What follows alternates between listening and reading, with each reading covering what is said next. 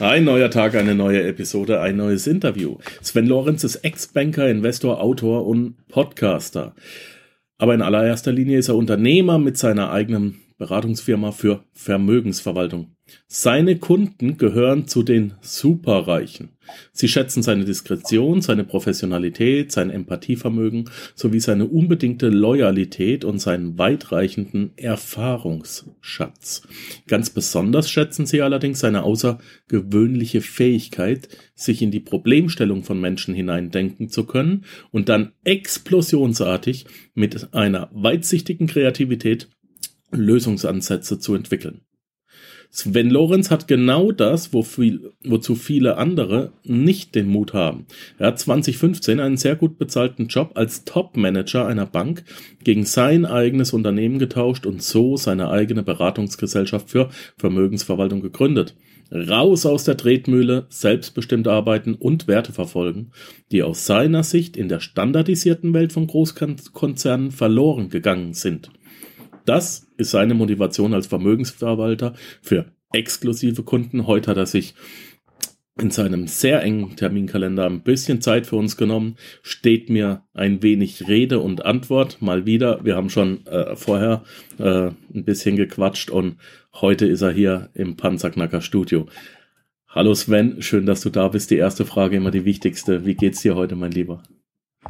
Hey, mein lieber Markus, erstmal ganz, ganz dickes Dankeschön für die Einladung. Ich kenne deinen Podcast ja schon eine ganze Weile und ähm, ist spannend, von dir gefragt worden zu sein, heute mal mit dir gemeinsam so ein bisschen in die Welt der Finanzen und andere Themen reinzuriechen. Deine Frage kann ich beantworten, wie ich es immer beantworte. Mir geht es exzellent. Super. Ähm, fängt ja auch im Kopf an, ne? Wenn es im Kopf gut geht, dann äh, strahlt sich das auf den Körper aus. Und ja, dir geht's ja im Kopf immer ganz hervorragend gut, von daher machen wir da auch keine Gedanken um deinen Körper. Das ist schön. Ja. Du bist ja auch Podcaster, von daher werden wir heute äh, keinerlei Nervosität erwarten können vom Interviewpartner. Ähm, einfach, dass du nicht in die Rolle verfällst und mir die Fragen stellst, sondern dass ich sie dir stelle. Aber ich glaube, das wird ganz lustig. naja, wenn zwei Profis miteinander sprechen, kann da schon mal ein Hin und Her entstehen. Ja, das wird länger. Okay. Ähm, wir gehen direkt in den Content. Wir hauen direkt rein. Du hast mir ein Stichwort damals zugerufen, alles anders als alle anderen. Und das ist das, äh, was du machst und wozu du ein bisschen stehst. Kannst du das näher ausführen? Naja, ähm, die Frage ist, wo wollen wir anfangen? Ne? Also ich nehme das jetzt mal direkt aufs Geschäftsmodell unseres Vermögensverwaltungsformats ähm, denn das ist ja etwas, was ebenso zum Standardprogramm in der heutigen Welt gehört, ähm, wie eine ganz normale Bank. Ja, jeder, jeder ist irgendwie Vermögensverwalter, ähm, Vermögensberater und ähm, jeder will eigentlich nur eins, er möchte am Kunden partizipieren. Mhm. So, und ähm, als ich in der Bank damals gegangen bin, ähm, war das auch so eins der Themen, dass eigentlich immer der Kunde derjenige ist, der für alles bezahlt ähm, aber am Ende eigentlich nur standardisierte Leistung bekommt und nicht wirklich einen großen Benefit hat. Und so haben wir uns damals Gedanken gemacht, wie wollen wir das Vermögensverwaltungsgeschäft aufbauen, wie wollen wir am Kunden agieren, wie wollen wir einerseits natürlich das Vertrauen rechtfertigen, was unsere Kunden uns geben und andererseits dabei aber eben auch als Unternehmer einen guten Schnitt dabei machen. Wie wollen wir gutes Geld verdienen? Weil wir sind ja keine, keine, kein, kein Messias, ähm, der das alles hier mal so für ein, für, ein, für, ein, für ein warmes Essen macht, sondern wir wollen natürlich auch Geld verdienen. Und wir haben uns dann auf unsere Kernkompetenz besonnen. Ähm, wir sind extrem stark im Bereich Value Investing. Das heißt also, ähm, wer jemals was von der Warren Buffett Strategie gehört hat, also Unternehmen kaufen, langfristig halten, das allerdings mit einem guten Timing und mit einem guten Blick für die jeweiligen Preise und Werte von Aktien. Ähm, das ist das, was wir gut können, was wir machen, wofür wir also auch, ich sage mal, eine hohe Expertise haben. Dazu kommt, dass ähm, wir ausschließlich im Bereich von hochvolumigen Kunden arbeiten. Das heißt, du musst also zumindest schon mal eine Million mitbringen, wenn du von uns die Dienstleistung in Anspruch nehmen willst. Und dafür kriegst du aber eben auch was, was es im Markt kein zweites Mal gibt. Nämlich, du kriegst eine ausschließlich erfolgsbasierte ähm, Betreuung von uns. Das heißt, ähm, wenn du uns Geld bringst, dann haben wir natürlich die Aufgabe, nach entsprechenden Analysen und Gesprächen mit dir als Kunde dein Portfolio auf, äh, auseinanderzunehmen, beziehungsweise eins zusammenzustellen. Und dieses Portfolio ähm, hat natürlich dann den Anspruch, entsprechend zu wachsen oder Erträge zu generieren. ganz im Sinne deiner Ziele. So, und die meisten kommen dann irgendwann um die Ecke und sagen, so, das Jahr ist zu Ende, wir gucken uns jetzt mal an, wie ist der Bestand vom Jahresende zum Jahresanfang. Da gibt es irgendwie eine positive Differenz. Bei den meisten ist es ein sogenannter Buchgewinn, der steht also nur theoretisch zur Verfügung. Und auf den wird dann noch eine zusätzliche Fee, äh, eine Erfolgsfee vereinnahmt. So, und bei uns ist das so, wir managen das Portfolio unserer Kunden natürlich aktiv. Wir sind zwar nicht extrem stark im Rein und Raus, weil Value Investing heißt langfristig orientiert, aber wir machen natürlich auch Gewinne für unsere Kunden und Erträge. Und ähm, das heißt, unsere Kunden zahlen uns eine entsprechende normale Management-Fee, die ist kleiner als ein Prozent, die deckt die Kosten. Wirklich interessant wird's dann, wofür, und wofür wir uns wirklich bezahlen lassen. Und das ist halt der Erfolg, den wir für den Kunden machen. Und zwar nur der, den wir wirklich für den Kunden realisiert haben. Also ein vereinnahmter Gewinn, ein vereinnahmter Ertrag und vor allen Dingen, vielleicht kennst du das ja aus dem Finanzwesen auch, ähm, es gibt sogenannte High Watermarks. Und das ist der Moment, wenn du beim Kunden eine Abrechnungsperiode beendet hast und der Markt geht ein Stück nach unten. Dann ähm, sind wir verpflichtet, laut Vertrag zunächst erstmal den ursprünglichen Portfoliobestand wiederherzustellen im, im sozusagen im Bestandsvolumen und erst ab dann können wir wieder anfangen, unsere entsprechende Performance Fee zu berechnen. Das macht kein zweiter. Insofern ähm, sind wir natürlich mit demselben Interesse unterwegs wie unsere Kunden, nämlich Performance und Ertrag. Mhm. Wie macht ihr das? Was meinst du jetzt konkret? Ja, du, äh, das Value Investing, wie funktioniert das äh, genau? Wie, was, was bringt ihr alles in das Portfolio rein? Sind es ausschließlich ähm, Aktien äh, und Papiere, sind es auch Edelmetalle? Reden wir hier komplett von den ähm, realen Werten mit Immobilien dabei oder von was reden wir überhaupt? Ah, okay, gut. Also, wir sind reiner Aktieninvestor. Also wir machen keine Immobilien, mhm. wir machen auch keine anderen Spielereien. Wir sind Profis im Bereich des Aktieninvestments. Und natürlich sprechen wir mit den Spezialisten, die unsere Kunden auf der Immobilienseite kennen und betreuen, ähm, wenn es um die Gesamtportfoliostrategie geht, aber wir beschäftigen uns nicht mit diesen Investments, von denen wir keine Ahnung haben, beziehungsweise mhm. nicht ausreichend, um da äh, im Sinne der Portfoliostruktur auch richtige Entscheidungen vorzubereiten. Das macht unser Kunde dann mit seinen Spezialisten. Beziehungsweise haben wir in unserem Netzwerk natürlich auch Leute, die für unsere Kunden da zur Verfügung stehen. Das heißt, wir machen, wir sind im Aktienportfolio unterwegs. Ein Kunde kauft bei uns meinetwegen ein klassisches Aktienportfolio ein. Das können wir je nach Sicherheitsbedürfnis unserer Kunden, aber eben auch ähm, je nach Ertragsbedürfnis unserer Kunden mit entsprechenden Features füttern. Das heißt also, wenn ein Kunde jetzt sagt, er möchte gern ein bisschen ausgeglichener unterwegs sein, Machen wir ein Beispiel, du hast jetzt einen Unternehmer, der hat gerade seine Firma verkauft, hat 10 Millionen erlöst und sagt, er möchte jetzt aus diesem Vermögen leben. Er will dieses Vermögen jetzt nicht uns äh, nochmal in besonderer Weise nach vorne bringen, sondern er sagt, er möchte es stabil halten. Dann gehört da eine andere Portfoliostrategie dazu, als der Kunde, der sagt, ich habe diese 10 Millionen jetzt mit 35 bekommen und will jetzt die nächsten 20 Jahre hier nochmal richtig Wachstum erzeugen. Ja, das ist jetzt eine Frage der prozentualen Gewichtung. Und dann arbeiten wir natürlich auch mit Sicherungsstrategien über Derivate, über Optionen ähm, hin mit, äh, wir arbeiten zum Beispiel auch mit Rohstoffen oder mit Edelmetallen, alles im physisch ähm, lieferbaren Bereich, aber eben nur wirklich im Bereich, also als Absicherungsstrategien. Das mal global zusammengefasst. Ähm, wenn ich dir jetzt versuchen wollte darzustellen, wie wir unsere Aktien auswählen, wird deine Podcast-Folge natürlich nicht reichen. Versuch's doch mal. okay, dann mache ich es ganz knapp. Ja. Ähm, die meisten Fondsmanager in dieser Welt oder die Portfolio-Manager in dieser Welt messen sich, ähm, weil das Unternehmen und das Kapitalanlagegesetz es nicht anders verlangt, ähm, an irgendwelchen Benchmarks oder Indizes und äh, versuchen den zu schlagen. Das heißt also, sie, sie richten ein Portfolio auch schon mal so aus, dass sie in irgendeiner Form dieser Benchmark entspricht. Also nehmen wir mal Beispiel, du hast jetzt ähm, S&P 500 in den USA oder MSCI World als Index für dich ähm, herausgesucht, mit dem Kunden vereinbart, dann musst du halt gucken, dass du diesen Index schlägst. Und da möchtest du natürlich relativ nah dran sein an den, an den High-Performance-Werten, die dieser Index zur Verfügung stellt. Wir machen das komplett losgelöst von irgendwelchen Benchmarks. Wir sind ausschließlich Nettorendite orientiert. Heißt also, für uns zählt der echte Ertrag, den wir für unseren Kunden generieren, unabhängig an irgendeiner Benchmark. Das heißt also, wir gehen weltweit auf die Suche nach unterbewerteten Aktien, die zum Beispiel über die letzten 10, 15 Jahre eine starke Performanceleistung abgeliefert haben, momentan aber eben vom Markt nicht so bewertet sind, wie es die Substanz hergibt, wie es sozusagen auch die äh, fundamentalen Daten ähm, ermöglichen würden.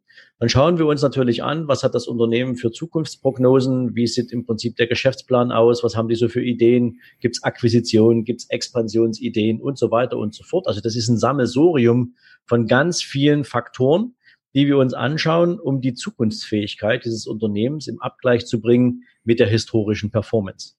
Und wenn die Dinge allen zu, zueinander passen, dann ist natürlich auch noch wichtig zu wissen, wie funktioniert das Management, sind da irgendwelche Veränderungen geplant, ähm, wird das Auswirkungen haben auf die Unternehmenspolitik, sind die vielleicht sogar ein Kandidat, um von einem anderen Unternehmen akquiriert zu werden? Oder sind sie selbst Akquisiteur?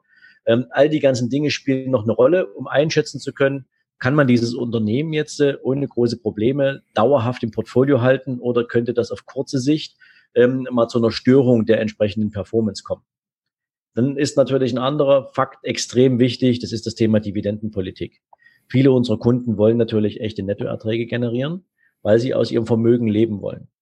Das heißt also, du suchst natürlich auch nach Titeln, die den Aktionär über die Maßen stark an den Gewinnen des Unternehmens partizipieren lassen. Also die jetzt äh, sauber, so sauber aufgestellt sind, dass sie nicht den größten Teil ihrer Gewinne im Unternehmen behalten und so eine Art Beruhigungspille in Form einer Mickey Maus Dividende ausschütten. Ja, also das kommt noch dazu. Und dann hast du ein, ein, ein, ein Universum, wo du sagst, ungefähr 200, 300 Aktien hast du regelmäßig unter Beobachtung. Wir wählen allerdings, je nachdem, wann wir für unsere Kunden in ein Portfolio investieren, eben immer nur drei bis 15 maximal aus, ähm, die dann auch die höchste Wahrscheinlichkeit mitbringen, innerhalb der nächsten Jahre und Monate ähm, die Performance abzuliefern, die wir dem Unternehmen zuschreiben. Wo, mit welchem Erfolg kann ich bei euch rechnen? Oh Gott, jetzt möchte ich hier einen Track Record haben. Ähm, also, ich mach's mal so rum. Wenn du ein klassisches Aktienportfolio unterstellst, also ausschließlich Aktien, keine, keine Rententitel drin ähm, und wir haben einen funktionierenden Markt, ähm, dann sind wir relativ nah am zweistelligen Bereich für unsere Kunden, wenn man so die, die letzten 15, 25 Jahre betrachtet.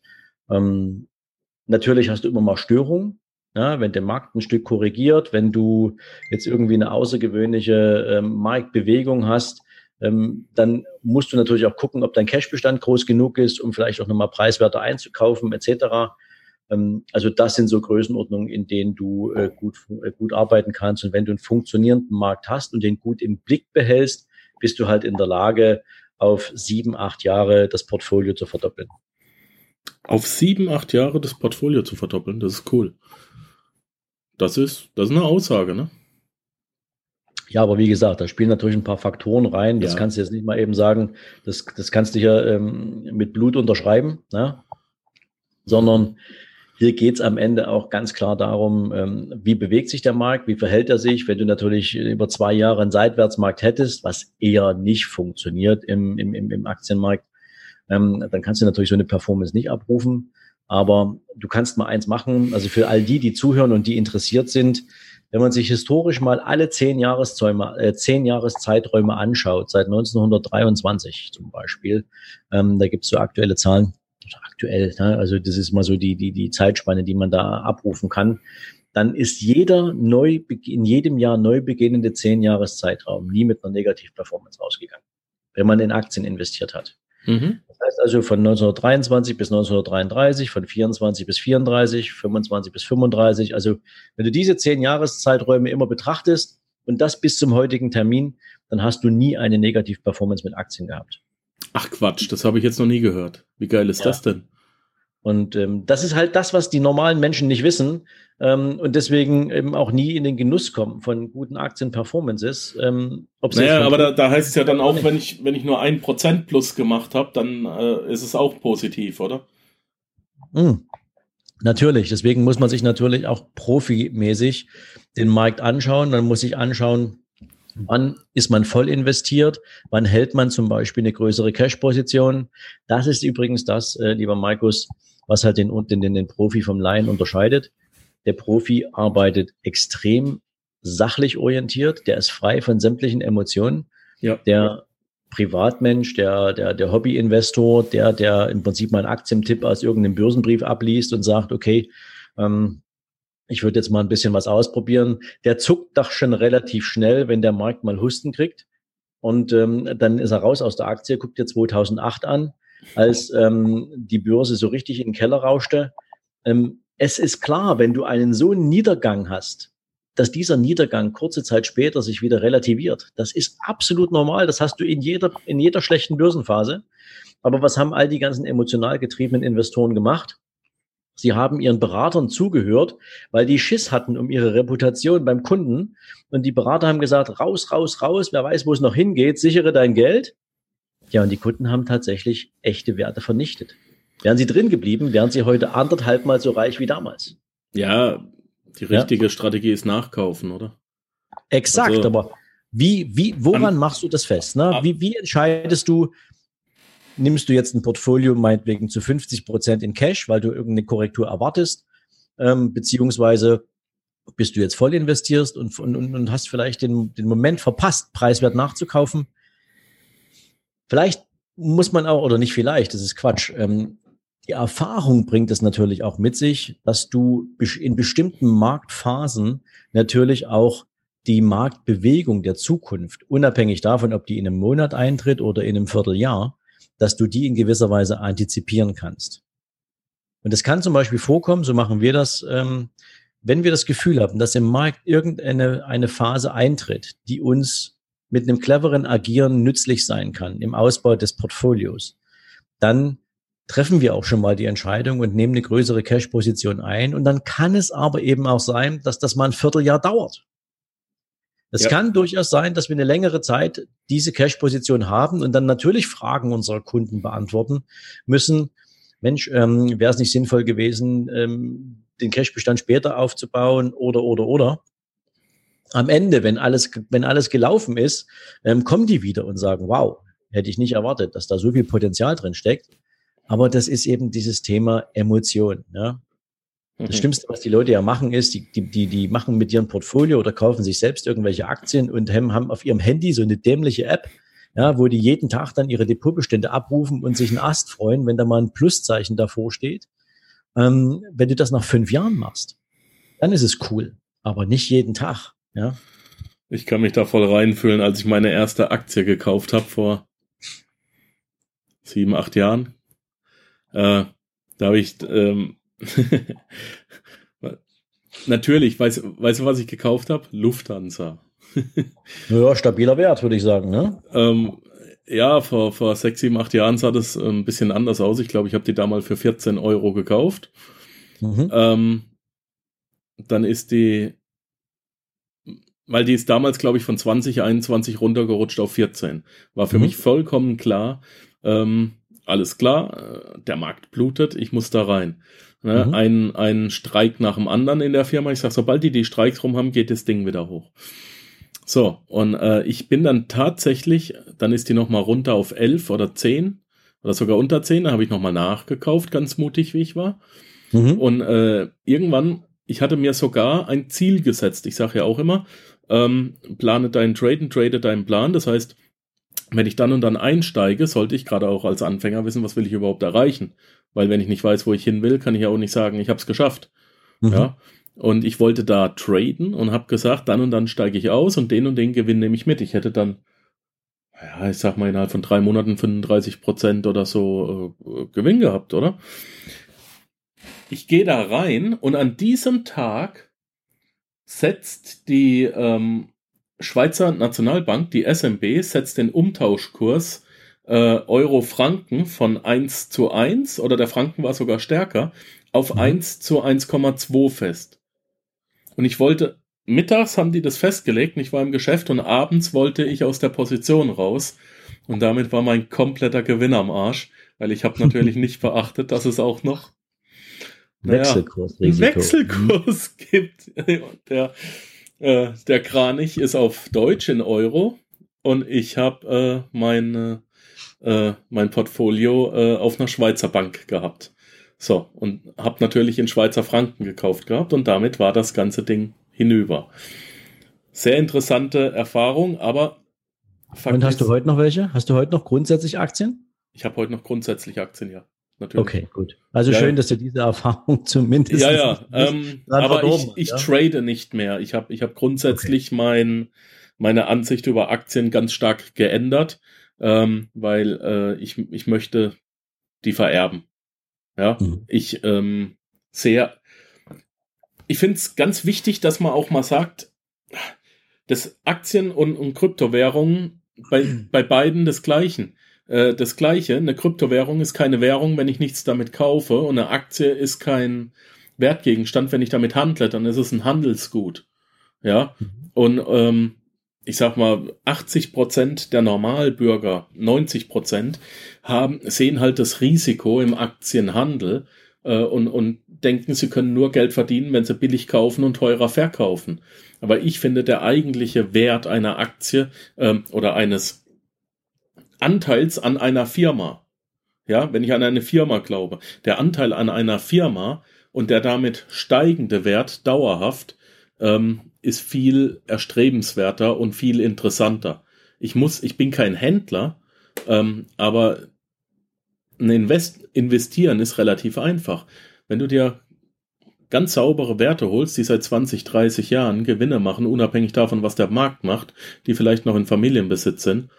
Ähm, nehmen wir mal eine, ich darf das ja sagen, bin in der Schweiz, ist keine Anlageberatung, aber wenn wir eine Fuchs Petrolub nehmen, die Schmierstoffe herstellen, keine Maschine der Welt läuft ohne Schmierstoffe.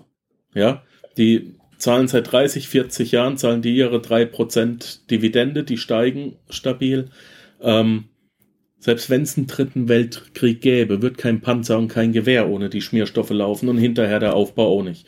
Also ich kann mir nicht vorstellen, dass die auch nur annähernd mal keinen Gewinn machen, weil ich wüsste nicht warum. Ja, Macht ja, keinen Sinn. Habe ich, hab ich dann aber auch, ich bilde mir ein, das Geschäft verstanden zu haben. Und damit bist du ja im Prinzip schon auf dem richtigen Weg, wenn du jetzt das Thema Value Investing betrachtest. Ja. Ähm, denn das Thema Handel mit Aktien betrachtet die Aktie wirklich, wie du sagst, nicht andere, nicht anders als ein Gut. Ja. ja sie ist ein austauschbares Vehikel für finanziellen Erfolg, für schnellen finanziellen Erfolg. Das setzt allerdings voraus, dass du weißt, wie man, wie man ähm, mit, mit, mit Stops-Kursen umgeht, wie man eine Marktbewegung antizipiert auf einen sehr kurzen, knappen Zeitraum. Ähm, und die meisten Menschen machen das auch nicht mit großen Vermögenswerten, sondern für die meisten ist das Spielerei, weil sie natürlich Angst haben, ähm, dass sie was verlieren, denn 85 Prozent aller Aktientrades gehen eben auch schief. Ja, das muss man mal dazu sagen. Und es gibt, glaube ich, auf der Welt zwei Hände voll Menschen, die ihr Lebensunterhalt mit Trading verdienen. Ja, so, so so hoch ist die Erfordernis ähm, in Bezug auf die Expertise, die du mitbringen musst, um das wirklich dauerhaft sauber durchziehen zu können. Das zweite ist natürlich, gerade beim Value Investing spielt das eine große Rolle. Du hast es gesagt, du darfst ein Unternehmen nie als Aktie betrachten, sondern du musst ein Unternehmen so betrachten, wenn du zumindest überlegst, dich daran zu beteiligen. Und das geht nun mal nur über die Aktie an der Stelle, ähm, als würdest du das gesamte Unternehmen bewerten und kaufen. Ja. Und nur wenn du sagst, ich würde mir diese komplette Hütte kaufen, das ganze Unternehmen, das ist sowas für ein, ein, ein Selbstläufer über viele, viele Jahre, ähm, dann legst du nur noch den Preis für dich fest, zu dem du bereit wärst, in das Unternehmen zu investieren. Und dann kaufst du halt bei dem Kurs, bei dem Stoppkurs von X diese Aktie für dich ein. Das kann durchaus sein, dass du mal eine lange Zeit warten musst, bis die Aktie diesen Preis erreicht hat, aber dann kaufst du. So, und dann hast du viel, viel Vergnügen damit und ähm, hast keine Schwierigkeiten. Also viel Vorarbeit, aber nach hinten raus ist es ein sehr, sehr, sehr entspanntes ähm, Investitionsmodell. Sprichst du mir aus der Seele. Ähm, ich schmeiß dir einfach mal ein paar Stichworte zu. Mhm. ETF, Fonds, Trading an sich. Trading haben wir ja jetzt gerade angerissen. ETFs und Fonds. Was hältst du davon? Ah, das ist immer so eine Geschichte. Ich habe ja viele, viele Jahre meine Vertriebsmannschaft in der Bank damals natürlich auch auf Fonds getrimmt, ja. ähm, um Kundenfonds zu verkaufen, weil das der einfachste Weg ist, ähm, Kunden an das Wertpapier heranzuführen. Denn ähm, nicht jeder Kunde mit drei, vier, 5.000 Euro erstem Sparerfolg eignet sich für ein Direktinvestment in eine Aktie. Mhm. Ja, deswegen habe ich meine Kundschaft auch viel, viel weiter oben angesiedelt, weil ich einerseits weiß, dass man dann mit den Vermögenswerten auch sinnvoll investieren kann und zum Zweiten, dass diese Menschen schon mal ein bisschen Ahnung von Unternehmertum haben, weil 99 Prozent meiner Kunden sind halt durch Unternehmertum zu ihrem Vermögen gekommen. Die wissen also, was es bedeutet, auch in eine Aktie zu investieren. Der Fonds eignet sich da gibt es ja nun tausende von Arten, ja, es gibt Rentenfonds, Immobilienfonds, gemischte Produkte etc., ähm, eignet sich für den, der seine Erfahrung mit Wertpapieren als solches machen möchte. Das Problem bei Fonds, was ich sehe, ist, dass es äh, viele Fonds gibt, die im selben Markt aktiv sind. Also sprich deutsche Aktienfonds meinetwegen. Dann sind wir wieder beim Thema Benchmark. Die versuchen den DAX zu schlagen, weil das da die dahinterliegende Benchmark ist, ähm, werden diesen Erfolg nie einfahren, weil ein DAX als Performance-Index halt kostenneutral gewichtet wird, während du auf einem Fonds natürlich jede Menge Verwaltungskosten hast, etc. pp. Das heißt, du musst schon echt die, die Tickets einfahren, die du bei einem Fonds äh, oder die, die Aktien finden, die eine extrem lange und dauerhafte Outperformance an den Tag legen. Jetzt kommt aber für den Fondsmanager noch das Problem hinzu, dass der gebunden ist an bestimmte Vorgaben, an rechtliche Restriktionen. Aha. Denn der, denn genau. der darf ja der darf ja im Prinzip von bestimmten Aktien nicht mehr als einen bestimmten Anteil in diesem Fonds halten. Und da das heißt, endlich sagt's mal jemand, endlich. Es hat noch keiner gesagt, meiner Interviewpartner. Genau, das ist doch ein Riesenproblem. Ein Fondsmanager darf ja auch nur kaufen und nicht verkaufen. Also ähm, er kann nicht, er weiß wahrscheinlich, also wie sagt man das? Er muss einen gewissen prozentualen Anteil gestreut haben. Wenn sich aber ein Teil äh, des Portfolios extrem gut gerade entwickelt, ein anderer nicht, dann kann er aus diesem anderen Teil nicht komplett rausgehen. Er muss, muss und er muss, wenn er Geld vom Kunden kriegt, dann muss er das ja anlegen in einem Kauf. Er kann also nicht das mal, Geld mal äh, zur Seite legen. Ich mache dir mal ein Beispiel, Markus. Wir machen es mal ganz einfach. Ja. ja? Ähm, du, wenn du heute einen Fonds auflegst, einen deutschen Aktienindexfonds, ja, ähm, dann musst du ja nicht alle 30 Titel in diesen Fonds einkaufen, ja, aber wir unterstellen mal, wir machen das. Das heißt, wir bilden den DAX nach in diesem Fonds. Ja. Das heißt also, da sind jetzt 30 Titel drin und diese 30 Titel sind in der exakt selben Gewichtung drin wie der DAX auch. Oder wie im DAX auch. So, jetzt haben wir das, die Situation, dass ähm, du eben aufgrund der Kapitalanlagerichtlinien in einem Fonds eben nur eine bestimmte Gewichtung von einem einzelnen Wert haben darfst. Ja. Ja. So. Jetzt lass wir mal, du hast eine SAP gekauft, die ist mit einem 30 Tel da drin. Ja, und die darf eben halt meinetwegen nicht mehr als fünf Prozent des Gesamtportfolios mhm. ausmachen. So. Jetzt steigt diese Aktie aber in einer Art und Weise, weil die gerade einen mega Deal gemacht haben oder weil die gerade eine riesen Innovation gebracht haben und könnte die Gesamtperformance des Fonds massiv nach oben treiben. Mhm. Und das, die Aktie hat das Potenzial, ähm, 10, 15, 20 Prozent zu wachsen. Das ist jetzt alles hypothetisch, ja. Also nur, dass da draußen keiner denkt, wir machen jetzt hier Kapitalanlageberatung. Bitte nicht so sehen. Ähm, das ist jetzt nur ein Exemplar. Ähm, jetzt nimmst du im Prinzip, jetzt musst du aufgrund der Anlagerichtlinien die Gewichtung in dieser Aktie, die gerade richtig durch die Decke geht, auf das gesetzlich vorgeschriebene Niveau zurückfahren. Das heißt, du musst deinen Gewinn, den du eigentlich laufen lassen könntest, begrenzen.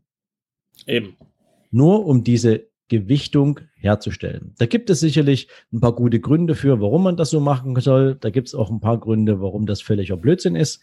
Aber da hat natürlich jeder so seine eigene Sicht auf die Dinge. Dasselbe Spiel hast du im Übrigen gerade bei Mischfonds. Also das ist ja so die, die, die absolut perverseste Art von Fonds überhaupt.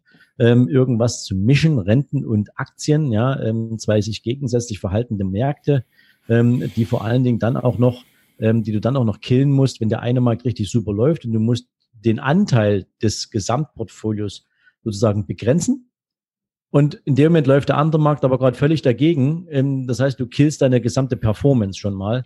Ähm, das ist nicht so cool. Das zweite ist natürlich auch, ja, ein Fondsmanager ähm, hat natürlich eine große Verantwortung, aber die trägt er eben nicht alleine. Denn vor jeder Investmententscheidung, irgendwie montags morgens, das ist jetzt wirklich mal platt gesagt, treffen sich halt die Fondsmanager in irgendeinem, in irgendeinem Meetingraum in ihrer Fondsgesellschaft. Dann kommen da noch ein paar Analysten dazu. Das Ganze nennt sich dann Investment Board.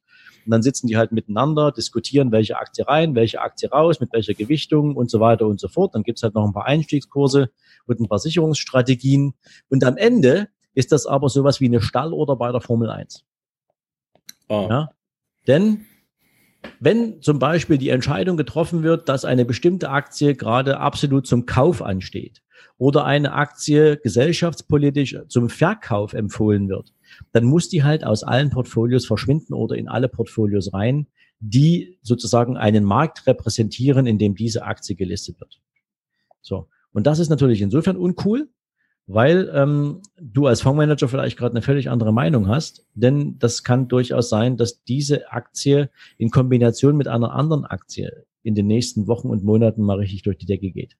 Jetzt sage ich natürlich nicht, dass da alles Menschen sitzen, die keine Profis sind, aber es gibt halt ähm, eine Menge, Menge Dinge, die nur Mainstream funktionieren, die weit weg sind von individueller Portfoliogestaltung ähm, und die dir eine Menge Freiheiten halt nicht erlauben.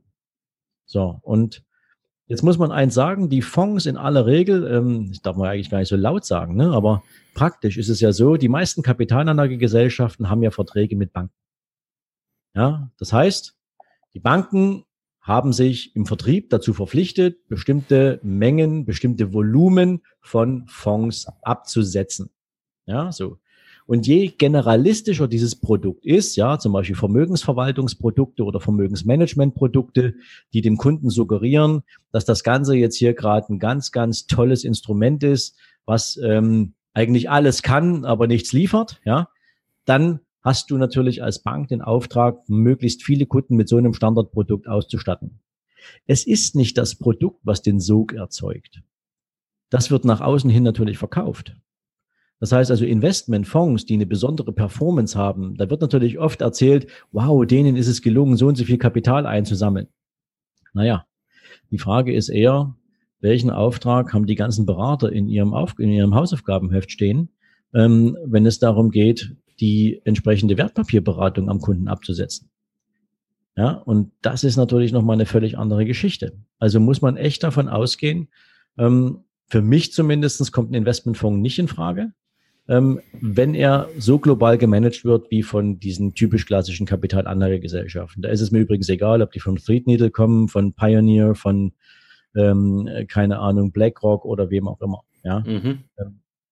Das, das ist so diese typische, ähm, ja, sagen wir es mal, äh, Mainstream-Geschichte. Sie verhilft Menschen in gut laufenden Märkten, das will ich mal dazu sagen, in gut laufenden Märkten natürlich schon ähm, ein geeignetes Portfolio zusammenzustellen. Aber jetzt nehmen wir mal zum Beispiel Warren Buffett. Der Typ ist ja echt clever. Der hat ja mal gesagt, Diversifikation ist was für diejenigen, die keine Ahnung von dem haben, was sie tun. Die, die wissen, was sie tun, die brauchen das nicht. Mhm. Ja, das heißt also, früher in den Banken gingen ja die, die Berater hin und haben gesagt, Kunde, am besten, wenn du das, wenn du Kleingeld hast, wenn du genügend Kleingeld hast, dann lass uns mal zwischen vier und acht verschiedene Fonds einkaufen möglichst breit aufgestellt, damit du in allen Teilmärkten dieser Welt ordentlich positioniert bist. Und wenn ein Markt mal nicht läuft, dann wird er durch einen anderen kompensiert. Ja. Mhm. Ähm, das kannst du ja auch nicht mit Gewissheit sagen, dass das so funktioniert, weil wenn du eine gesamtweltwirtschaftliche Krise hast, dann machen alle Teilmärkte für eine Zeit lang schlapp. Ja. Ja. So. Und hier ist natürlich die, die, die große Gefahr, dass in so einem Moment, wo du in einen negativen Strudel rutscht, ja, ein Investmentfonds als solches eben nicht das Mittel der Wahl ist, um deine Performance aufzufangen.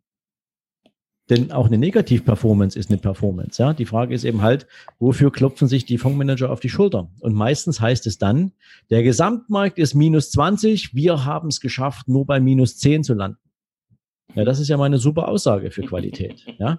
Ähm, also was wir sind nicht sagen? ganz so schlecht, wie wir hätten sein können. Wir sind nicht ganz so schlecht, ja, wie wir hätten sein können, sagen die. Und, und, und ja. ja. Also ich will es nicht verteufeln, ja, weil es ist ein wirklich gutes Mittel, um die ersten Schritte im Investmentbereich zu machen. Aber es spricht den Investor, den Kunden, den, der sich das erste Mal damit beschäftigt, nicht von seiner Verantwortung frei sich mit diesem Thema auseinanderzusetzen. Nur in gutem Treu und Glauben, jetzt irgendeinem Berater zu folgen, der sagt, kauf mal den oder den oder den Fonds, ähm, das ist der falsche Weg, denn die Berater haben ja nicht die Verantwortung für, das, für die Fondsperformance. Die Berater entsprechen nur dem, was sie beim Kunden analysiert haben und die Analyse ergibt meinetwegen, der Kunde ist bereit, für die nächsten 20 Jahre in Aktien zu investieren. Der hat die und die Risikoklasse. Ja, aber der Berater kann natürlich die Qualität des Fondsmanagements nicht einschätzen. Er empfiehlt nur, aber die Anlageentscheidung als solches trifft immer der Kunde. Das ist übrigens etwas, was wir anders machen, weil in der Vermögensverwaltung mit Vermögensverwaltungsverträgen delegiert der Kunde per Vertrag die Entscheidung für das Investment an den Vermögensverwalter. Das heißt also, da ist bei uns schon vornherein geklärt, unser Kunde stellt uns gar nicht viele Fragen. Dafür gibt es im Vorhinein genügend Gespräche, dass uns der Kunde sozusagen, dass der nachvollziehen kann, wie wir unsere Arbeit machen. Und nur wenn der wirklich verstanden hat, was wir tun und wie wir das tun, dann kommen wir auch zueinander. Und dann delegiert der Kunde die Entscheidungsfindung an uns, ähm, weil er in aller Regel für sich zumindest zu der Erkenntnis kommt, dass wir es halt wahrscheinlich ein bisschen emotionsloser und ein bisschen professioneller machen, als er das mit einem gewissen Halbwissen tun würde. Ja. Du hast noch die Frage ETF gestellt. Ähm, von denen halte ich ehrlich gesagt gar nichts. Das ist so, so ein bisschen dieses Instrument, mit dem man junge Menschen fängt, die sehr preissensibel sind, ähm, wo du halt sagst, das Ding hat kaum irgendwelche Kosten. Und ähm, deswegen bauen wir hier einfach mal einen Index nach. Und ganz ehrlich, ein ETF ist immer dann cool, wenn du einen Bullenmarkt hast. Ja, für die, die jetzt noch nicht wissen, was ein Bullenmarkt ist, das ist also ein Aktienmarkt, der sich nur nach oben entwickelt, wo die Erwartungsaussichten auch relativ groß sind, dass es so weitergeht. Das Gegenteil ist der Bärenmarkt. Das heißt also, wenn man nach unten fällt, ähm, deswegen sind die Zeichen der Börse auch der Bulle und der Bär. Aber ähm, nur in einem aufwärtsgerichteten Markt, dessen Trend auch, sagen wir mal, dauerhaft so funktioniert, ähm, macht auch das Investieren mit ETFs Sinn, wenn man sich tatsächlich nur ein bisschen damit beschäftigen will. Denn das ist am Ende etwas, ähm, wenn der Markt nach unten geht und das hängt am DAX dran oder an irgendeinem anderen Index, dann fällt der ETF mit dem Index runter. Ja, also das ist echt was für die ganz Faulen und für den, den, für die, denen ihr Geld quasi egal ist. Mhm. Auch schön gesagt. ähm, Trading an sich für Anfänger geeignet? Ich habe eine Podcast-Folge gemacht in meinem Podcast, die heißt Trading ist nichts für Amateure. Ja? Mhm. Ähm, und ich glaube, mehr, mehr, muss ich ehrlich gesagt dazu nicht sagen. Ähm, es gibt eine Menge Menschen da draußen, sage ich doch noch ein bisschen mehr dazu. Es gibt eine Menge Menschen da draußen, die dem schnellen Geld hinterherrennen. Ja, das ja. ist genauso wie die, die ahnungslos irgendwelchen Leuten hinterherlaufen, die was mit Kryptowährungen da raushauen ähm, und aber keine Ahnung haben, was sie tun. Ähm, das ist beim Trading nicht anders. Es gibt ganz, ganz viele Werbungen. Ich werde auf Social Media regelmäßig zugeschüttet mit so einem Quatsch ähm, wie du über ganz intelligente Algorithmen äh, den Markt schlägst und ähm, wie einfach das doch ist, aus 20 Euro 30 zu machen. Da gab es sogar mal eine Fernsehwerbung für so eine komische ähm, Trading-App, ja, ähm, wo dir die Leute dann sozusagen auf der Straße mit ihrem Handy gezeigt haben, plus 100 Euro oder plus 200 Euro. Ähm, das ist aber genau das, was beim Trading die meisten Menschen machen. Ah, der, äh, äh, also, B, B, B, wie heißt das Zeug? Wie auch immer. Also ähm, Fakt ist eins, Markus, ja. Trading ist etwas, wenn du sieben, acht, neun Stunden am Tag Zeit hast, um nichts anderes zu machen, als deine eigenen Trades zu verfolgen. Und dann solltest du auch mindestens eine halbe Million haben, weil erst ab dann macht Treten Sinn, weil dann sind die, die, die Kontrakte, die du handeln kannst, groß genug, um entsprechend auch eine Verteilung der Trades sauber aufzustellen ähm, ansonsten wird die meisten Menschen diese Vorsicht einholen, nur mit einem sehr geringen Teil ihres Vermögens diese Geschäfte zu machen. Dann kommt noch das Halbwissen dazu, dann kommt Panik dazu, wenn mal drei, vier Trades falsch laufen. Ähm, und dann lässt man es bleiben und dann hat man viel Geld verloren und Lehrgeld bezahlt. Das ist übrigens genauso, wenn du das erste Mal in die, in die Spielbank gehst und da irgendwie an den Blackjack-Tisch gehst und denkst, wow, die ersten drei, vier Dinger haben super geklappt dann fängst du richtig an, gierig zu werden und dann bist du, dann gehst du mit 0 Euro aus dem, aus dem Casino wieder raus. Richtig. So läuft's ja standardmäßig ab. Und naja, deswegen verdienen auch nur eine Handvoll mit Trading Geld. Auch das ist eine meiner Kernaussagen, lasst einfach die Finger vom Trading weg. Trading gehört in die Spekulation. Das ist bei mir die dritte Säule. Die zweite Säule ist passives Einkommen, also reale Werte.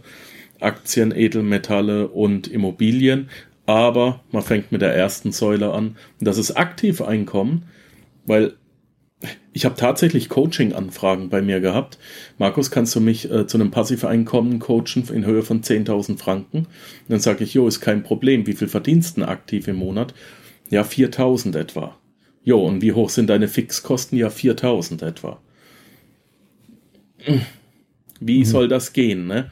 Und da habe ich gesagt, den Rat kriegst du kostenlos, krieg erstmal ein vernünftiges Aktiveinkommen hin, behalt deine Fixkosten bei 4000 Franken im Monat, aber sieh mal zu, dass du 30, 35.000 netto im Monat verdienst und dann können wir auch drüber reden, dass wir die 10.000 äh, in nützlicher Frist erarbeiten können. Ähm, darüber wird leider aktuell nicht so gerne geredet, dass das Aktiveinkommen wohl doch schon die Basis sein muss für ein Passiveinkommen, oder nicht? Du hast recht, Markus. Ich sehe es allerdings ein bisschen differenziert. Ähm, wenn, und das, du hast es vorhin in der Anmoderation gebracht, ähm, dass es bestimmte Dinge gibt, die ähm, ich nebenher noch tue. Ähm, wie sage ich es mal am besten? Seit ich meinen Podcast draußen habe, habe ich jede Menge Anfragen von Leuten, die sagen, Mensch, Sven, sag mal, wie komme ich eigentlich dahin, wo deine Kunden sind? Mhm. Da geht es noch gar nicht so sehr darum, direkt mein Kunde zu werden, aber die sehen natürlich bei der Klientel, die ich betreue, ähm, dass es scheinbar möglich ist. Und wenn wir jetzt nur mal ganz kurz die letzten zehn Jahre resümieren, ich kann das jetzt nicht für die Schweiz sagen, aber ich kann das für Deutschland sagen.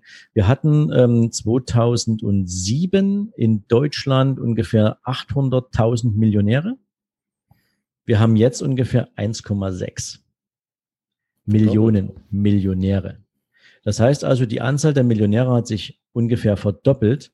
Und das hat sich nicht irgendwie ergeben, weil plötzlich ähm, 800.000 äh, ähm, neue Erben im Markt stehen, ähm, sondern das hat sich daraus ergeben, dass es eine Menge mehr Menschen gibt, die äh, den Vorteil der Digitalisierung zur Wertschöpfung nutzen.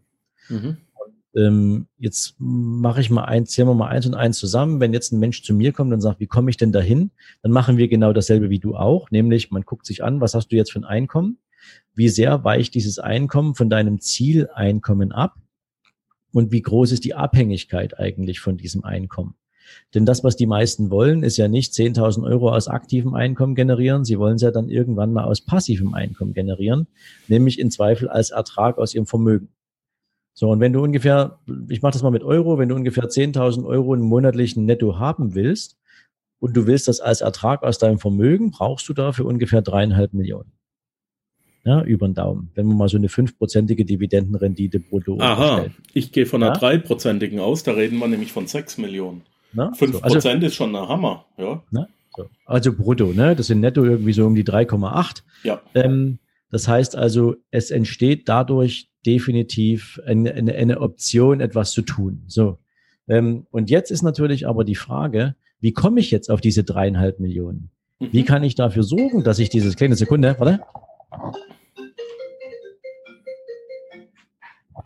Entschuldige, jetzt hat sich hier gerade mein Telefon dazwischen gehangen. Kein, ähm, kein Problem, einmal mit Profis arbeiten, du. Ja, du, unglaublich. Nein, ähm, kannst ja rausschneiden. Bei mir wird nichts rausgeschnitten, wenns Telefon rappelt, rappelt's Telefon. Wenn mein okay. Hund bellt, der liegt jetzt auch unterm Ding. Ich meine, wir sind Menschen, Entschuldigung. Genau, Tja. okay. So, also jetzt kommt da einer her und sagt, dreieinhalb Millionen ähm, bräuchte ich schon, um dieses Geld also mal zu erwirtschaften, um es einzufahren. Dann muss man sich jetzt natürlich Gedanken machen, wie komme ich dahin, wenn ich meinetwegen, wie du in deinem Beispiel angeführt hast, nur 4000 habe. So. Und ähm, jetzt geht's allerdings los. Jetzt haben wir ja diese Welt der Digitalisierung ähm, und wir haben Menschen, die sich immer mehr dieser Tatsache bewusst werden. Manche muss man erst auf den Weg bringen, dass sie dieser Welt ja durchaus was zu geben haben. Mhm. Dass sie Erfahrungen besitzen, die in der richtigen Art und Weise verarbeitet für viele andere Menschen ganz, ganz viel Wertigkeit besitzen. Ja. Oder sie haben meinetwegen besondere Fähigkeiten oder Fertigkeiten, die richtig in ein Business eingebaut eine besonders große Dynamik in der Wertschöpfung erzeugen können. Mhm. Also viele Menschen sind sich ja der Möglichkeiten, die es heute gibt, gar nicht bewusst. Also ist es wichtig, mit diesen Menschen zunächst erstmal darüber zu sprechen, sag mal, was kannst du eigentlich? Was hast du vielleicht auch für einen persönlichen oder unternehmerischen Background? Ähm, wie viel hast du eigentlich schon über Digitalisierung gehört? Wie viel hast du heute schon darüber gehört, wie man Produkte selbstständig kreiert, etc.? Und dann entwickelt man die, mit diesen Menschen eine Idee, eine Vision, einen Businessplan, ein Konzept und geht in die Umsetzung. Und das Ziel ist, du nimmst dir diese dreieinhalb Millionen und rechnest runter, zu welchem Zeitpunkt möchte dieser Mensch diese dreieinhalb Millionen haben, weil er will ja diese 10.000 Euro netto aus diesem Vermögen erwirtschaften. Mhm. Jetzt nimmt er sich meinetwegen 10, 15 Jahre Zeit dafür. Das heißt, du rechnest runter und weißt ganz genau, okay, ich brauche jetzt jeden Monat 7.000 oder 8.000 Euro, um dieses Vermögen aufzubauen. Und jetzt ist ja die Frage nur, wie bringst du jetzt diese, diese persönliche Fähigkeit, dieses Produkt, diese Idee, dieses Business auf das Niveau, dass du daraus 7.000, 8.000 Euro jeden Monat netto verdienst, um es in deinen Vermögensaufbau zu stecken. Und da haben die meisten Leute viel zu viel Respekt vor, weil sie sich alleine fühlen. Mhm. Weil sie sich nicht trauen, sozusagen ihre Komfortzone zu verlassen, auch wenn sie all die ganzen Potenziale dafür haben. Und ähm, das ist etwas, das habe ich relativ frühzeitig erkannt, ähm, als ich mich mit dem Thema auseinandergesetzt habe und bin seit einem halben Jahr damit unterwegs und habe eine Mastermind-Gruppe gegründet. Das heißt also, ich bin mit Menschen unterwegs, aktuell mit einer Gruppe von sieben Leuten. Im Januar startet noch eine, da sind wir dann acht, ähm, die genau dieses Ziel verfolgen. Die sagen, ich will mal ein finanzielles Ziel erreichen weil sie sich auch der Tatsache bewusst sind, dass ihnen in der finanziellen Verantwortung niemand erstens etwas schenkt und zweitens, dass sie von der Gesellschaft alleine gelassen werden. Nicht aus dem fehlenden Solidargedanken heraus, ja, das will ich gar nicht unterstellen. Aber eine, eine, ein, ein, eine, ein, ein Staat, ja, der wird für die Menschen nur das Nötigste tun. Und ich kann, wie gesagt, immer nur von Deutschland reden, lieber Markus, aber wenn ich mir heute überlege, dass ein Mensch ähm, der als normaler Arbeitnehmer unterwegs ist ähm, und vielleicht noch keine persönliche Verantwortung für seine Finanzen übernommen hat, mal nur 48 Prozent von seinem letzten Nettogehalt aus einer Rente, aus einer gesetzlichen Rentenversicherung bezieht, wenn überhaupt, ja. dann weiß der, wie sein Lebensstandard im Alter aussieht. Ja. Und wenn er jetzt noch ein bisschen, aber noch nur ein bisschen was für die private Altersvorsorge tut und das vielleicht noch mit einem so dämlichen Versicherungsprodukt, wie einer Riester-Rente oder so im Kram, dann weiß der, dass der vielleicht noch drei, vier, fünf Prozent mehr kriegt als die 48, aber trotzdem nichts im Alter hat, was annähernd vergleichbar ist mit dem Lebensstandard von heute.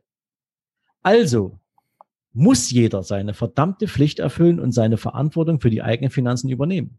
Und das geht eben nicht, indem ich nur in der Theorie drüber nachdenke, wie toll das wäre, ein Millionenvermögen zu haben. Nein, verdammte Axt. Ich muss mich auf den Weg machen dieses Vermögen zu erwirtschaften. Und dann muss ich aus meiner Komfortzone rausklettern. Ansonsten werde ich ganz bewusst, egal in welchem Bereich in Europa, in meine finanzielle Abhängigkeit auf einem Niveau fahren, ähm, wo heute Hartz-IV-Empfänger sind. Und das ist etwas, ähm, wenn man sich das bewusst gemacht hat, dass man es in der Hand hat, das zu vermeiden, dann hat man schon mal zumindest schon mal einen ersten Schritt gemacht dorthin, wo dein Kunde seine erste Frage an dich gerichtet hat. Das lasse ich so mit stehen. Wir haben jetzt schon wieder fast eine Stunde voll und es ging selten so schnell wie heute, mein lieber Sven. Ähm, ich lasse das wirklich als, als Schlusswort stehen, denn das ist unheimlich wichtig und auch sehr schön gesagt. Ähm, ich danke dir für deine Zeit heute. Äh, super, super, dass es geklappt hat. Äh, auch in deinen Podcast äh, bitte, bitte reinhören, alle Panzerknacker. Du hast auch einiges zu sagen. Wir sind im Prinzip auf dem, auf dem, auf dem gleichen Weg oder auf der gleichen Mission unterwegs. Und ähm, ja, lass uns bei Gelegenheit so in einem halben, dreiviertel Jahr mal wieder einen machen. Ähm, mich würde doch da interessieren, wie es denn mit deinen, ähm, mit deinen Mastermind-Schülern weitergegangen ist. Okay? Natürlich, und wenn es passt, bringe ich auch direkt einen mit. Ja? Oh also oh ja. Kein Thema. Das ist ja eine coole Idee. Alles klar dann machen wir das so. Sehr gerne. Danke, danke, danke, dass du da warst. Und ähm, ich habe dir versprochen, wir machen pünktlich Schluss. Du hast heute einen wahnsinnig vollen Terminplan. Äh, ich glaube, ich habe mein Versprechen gehalten. Und bleib gesund, bleib lustig. Wir hören uns sowieso. Unbedingt, lieber Markus. Nochmal ganz lieben Dank für die Einladung und dir und deiner Community jetzt natürlich eine erfolgreiche Zeit. Danke. Bye bye. Ciao.